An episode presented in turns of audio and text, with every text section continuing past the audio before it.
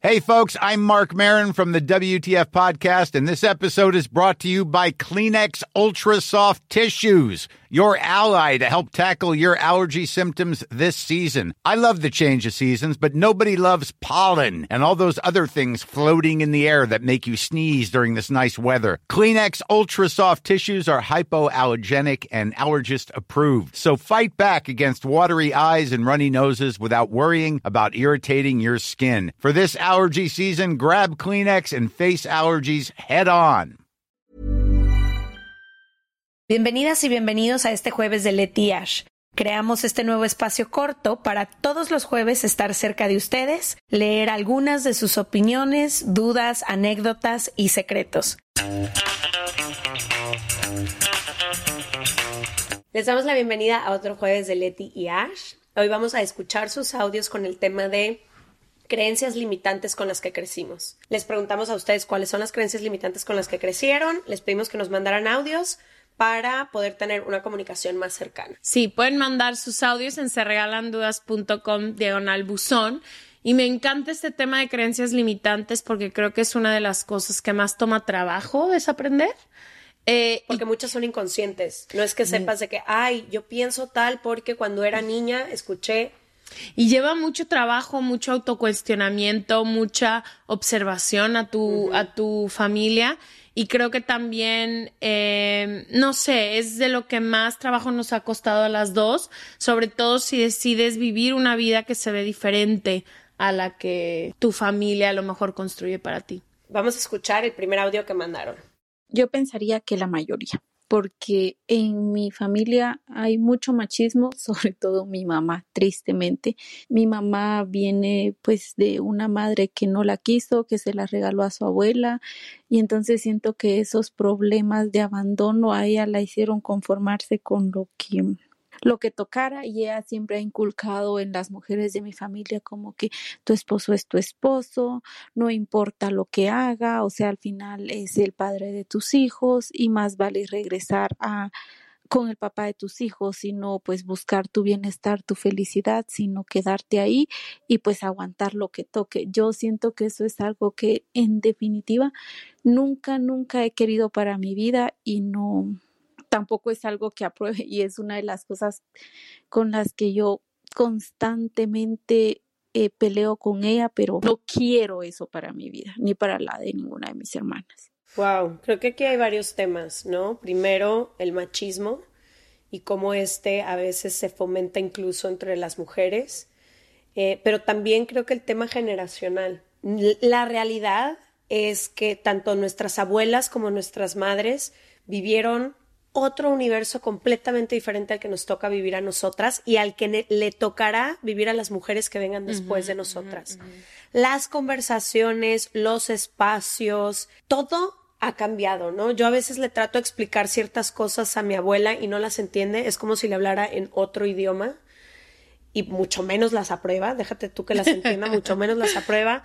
Y lo mismo con mi mamá y lo mismo a veces con mujeres incluso de nuestra misma generación que tienen ideas diferentes. La realidad es que creo que en este tema generacional toca agradecer la información y todos los accesos que nosotras sí tenemos, tratar de abrir el espacio y de informar y educar a más mujeres acerca de estos temas porque me parecen importantes, pero creo que aquí también entra un poco el tema de que ya somos mujeres adultas y se me hace valiosísimo este audio porque lo que ella dice es, mi mamá opina esto, la entiendo porque ella vivió otra historia y esta es su historia, pero yo no quiero esto para mí y no quiero esto para mis hermanas.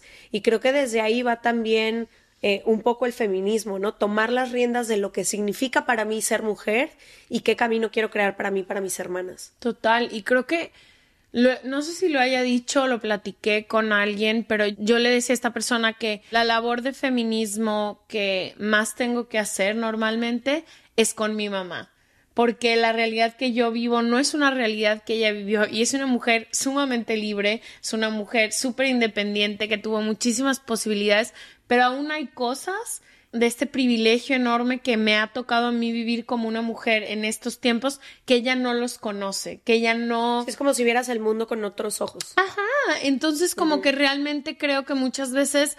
Eh, sobre todo tú y yo que con este proyecto hablamos mucho de estos temas, mi labor más intensa es así de cerca, que es con mi mamá. No sé, y también sabes que creo que es aquí algo muy importante. Em, creo que viene también el ver con empatía eh, y el decir, si esta es la realidad que ella ve, cómo fue la realidad que a ella le dieron. O sea, al principio menciona que fue abandonada y demás. Y también entender que esto es parte del patriarcado, de, de, la realidad que ellas vivieron. De la realidad que ellas vivieron y que siguen viviendo millones de mujeres. Entonces creo que también con un chorro de empatía de decir, eh, agradezco muchísimo porque yo puedo hoy liberarme de esta creencia. Y creo que la tenemos todas las mujeres del mundo entero. O sea, este machismo que se nos pasó generación por generación, a veces nos toca sutil, pero a veces es así de fuerte, pero de que está presente y que se pasa, es cierto. y por eso nos toca a nosotras informarnos y desaprender tantas cosas, porque crecimos en una cultura machista, en un país machista, en un mundo machista, ¿no? Entonces, claramente, por más que tratemos de ir a la vanguardia y de estar y de educarnos y de ver de qué va el feminismo y demás, la realidad es que a veces también nosotras quizá tenemos pensamientos, conductas o cosas machistas. Entonces es importante estarnos monitoreando. Muchas gracias por este audio. Me encantó. Gracias. Y a ver, vamos a ver, aquí hay otro de creencias. Vamos a ver esta de qué va. Yo creo que una de las creencias que más bueno, me plantearon en familia como que lo malo que es estar solo, ¿no? O sea, como que estar solo sea malo. Y o empieza cuando, por ejemplo, vas a comidas familiares y la tía te pregunta que dónde está el novio, este, ay, de esta, esta señora está soltera. O sea, como que comentarios que empiezan como muy sutiles, pero que empiezan a meter el chip de que es malo estar solo y no estar como con una pareja. Y, y pues creo que es una creencia que, que al final te, te, afecta más que te ayuda, porque si no vas a estar buscando pareja por estar con alguien y no por alguien que, que sea para ti y para no, no estar solo. Y pues es una creencia que a mí me plantearon desde chiquita. Uf, creo que nos pasa a en el mundo. O sea, como que creo que es la primera vez, o al menos en mi familia es la primera vez, que creo que soy la única mujer que tiene más de 30 que no está casada en mi casa. Creo que tú también en la tuya. Sí. Ajá. Entonces, también creo mis que... hermanas, primas, abuelas y tías. soy la única mujer que ha pasado los 30 años y que ha decidido Exacto. No casarse con alguien. Y yo igual. Entonces, como que creo que entran un poco lo mismo que del otro audio, es que los tiempos han cambiado muchísimo. O sea, mm. era inimag... O sea, yo diario digo que me hubiera encantado que mi abuela estuviera viva para verme. No lo hubiera podido creer que vivo en California. Y entender. Entender, pero que yo tengo mi dinero, que yo hago mis decisiones, que yo decido con quién duermo, que salgo, que voy, que tengo la libertad de tener un negocio, mi abuela le explotaría la cabeza, o sea, no lo podría entender. Entonces, creo que aplica un poco lo de también el voice note pasado, es como las generaciones pasadas no han podido disfrutar de este privilegio que hoy poseemos tú y yo. Y sabes que creo que también es importante durante algunos años, cuando yo estaba en conflicto con mi soltería, cuando yo estaba en conflicto con el hecho de no estar con alguien, de ir a eventos familiares sin pareja, de ir a la vacación sin de ir a la vacación sin pareja y todo el mundo emparejado, y a mí eso me causaba conflicto. Cada que me hacían uno de estos comentarios, claro que me quería dar un infarto. Y claro que quería decirle algo a la tía y a mi mamá y a las a quien sea que se le ocurriera decir algo de no es que, y me, me decía, ¿no? No es que con esta carrera que tú tienes y con todo el tiempo estás de arriba para abajo, romper de arriba para abajo, ¿cómo le vas a hacer? ¿Quién te va a alcanzar el ritmo? ¿No? todas estas cosas que me decían. Y cuando yo internamente tenía ese conflicto, sí me afectaba un chorro. Y lo que he aprendido y le quiero compartir hoy a la persona que nos mandó este audio es que si tú trabajas en ese tema, si haces las paces con ser una mujer soltera, y estás bien con esa decisión y estás en paz y te hace sentido la decisión que has tomado para ti, entonces no importa lo que te digan. Mm. Pueden decir misa y te ríes, mm. pueden echarse los comentarios que sea y yo hasta ahorita ya es O sea, ya hasta lo tomo con humor. Mm. Es de que no trajiste a alguien, no, pero cada evento les voy a traer a uno diferente. A ver, ¿sabes? Acostúmbrense. Acostúmbrense, como que ya ahí puedes empezar a jugar. Entonces, también creo que no nada más el tema de la soltería, cualquier tema que nos haga constantemente ruido en nuestras creencias, en nuestra familia, en nuestros círculos, tiene mucho que ver también con lo que tenemos que trabajar internamente. ¿Por qué me molesta tanto que me digan tal cosa? ¿Por qué este tema me detona una y otra vez y me hace querer gritarle a la persona enfrente que me lo dice? Ellos pueden proyectar lo que ellos quieran. Mis tías pueden decir lo que ellas quieran.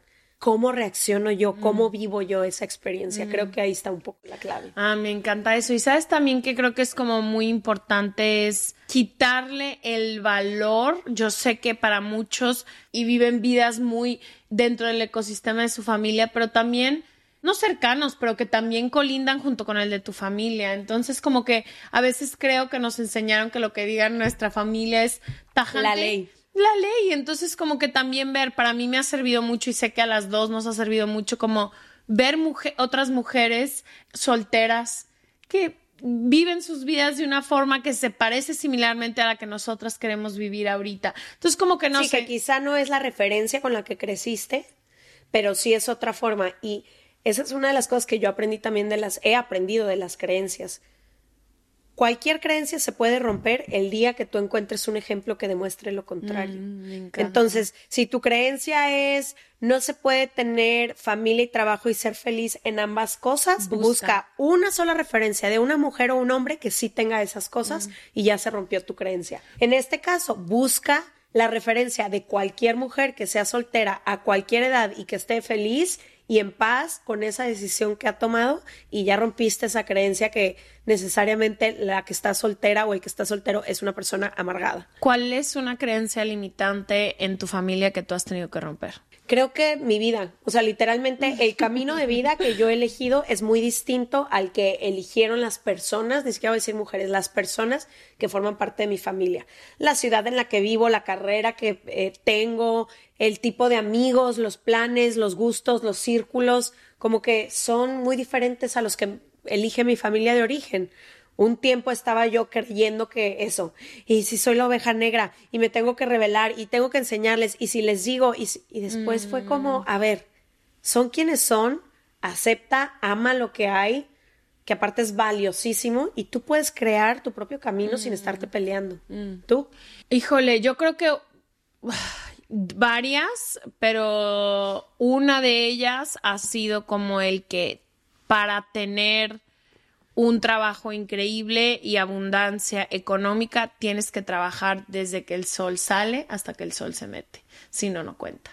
Mm, porque tu familia es muy, sobre todo tu papá, es trabajador. súper workaholic, padre, te amo, pero ha dedicado su vida y la dedica hoy completamente al trabajo. Entonces, como tener, tener que romper el sí, y aparte, tú lo sabes, yo tengo que luchar muchísimo con el workaholic porque me Se encanta. muy fácil. Se me va muy de fácil y me encanta mi trabajo. Entonces, o sea, hoy estamos grabando, es un fin de semana y aquí estamos las dos. Entonces, como que he tenido mucho que decir. Mi vida personal tiene que ocupar el mismo espacio que ocupa mi vida de trabajo. Ha sido como muy importante meterme dentro de las mismas reglas que sé que tiene nuestra empresa, pero que son más para ti, para mí, que para quien, alguien más. Entonces, como que eso, como el decir, puedo ser una trabajadora valiosa, una empresaria, una emprendedora igual de valiosa si a las seis de la tarde cierro la computadora y digo, voy a ir a cenar con mis amigos y voy a cultivar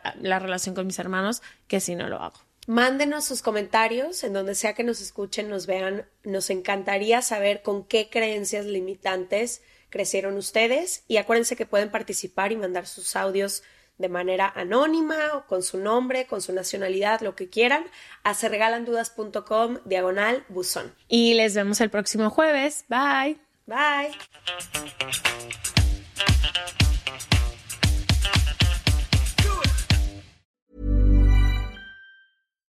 If you're looking for plump lips that last, you need to know about Juvederm lip fillers. With Juvederm Volbella XC and Juvederm Ultra XC, your lip look, whether it's subtle or bold, can last up to one full year with optimal treatment and no additional maintenance. Find a licensed specialist and see if it's right for you at Juvederm.com today. That's J U V E D E R M.com. Add fullness to lips in adults over 21 with Juvederm Volbella XC or Juvederm Ultra XC. Do not use if you have severe allergies or a history of severe allergic reactions, or if you're allergic to lidocaine or the proteins used in Juvederm. Tell your doctor if you have a history of scarring or taking medicines that decrease the body's immune response or that can prolong bleeding. Common side effects include injection site redness, swelling, pain, tenderness, firmness, lumps, bumps, bruising, discoloration, or itching. As with all fillers, there's a rare risk of unintentional injection into a blood vessel, which can cause vision abnormalities, blindness, stroke, temporary scabs, or scarring. For full important safety information, visit juvederm.com.